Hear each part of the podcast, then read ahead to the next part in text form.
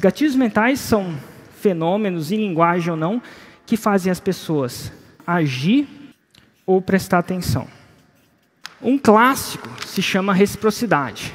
Reciprocidade é o seguinte: quando alguém faz alguma coisa boa para você, você quer fazer uma coisa boa para ela. É um desejo quase incontrolável. Você não precisa ensinar para o seu filho a reciprocidade, ele sabe. Meu filho, com quatro anos, eu acho que é quatro ou três, fiz uma festa de aniversário para ele. Ele, no dia, estava abrindo os presentes, sabe? Se tem sempre uns presentes que não abriu no dia. Ele virou. E eu falei assim: Ei, gostou, Noah? Ele, gostei, papai. Amanhã a gente faz uma para você. Eu nunca ensinei meu filho a reciprocidade. É pré-programado, é mais forte que ele. Até porque na nossa língua, quando alguém faz uma coisa de boa, bem para a gente, o que, que a gente fala para ele? Obri e obrigado vem de quê?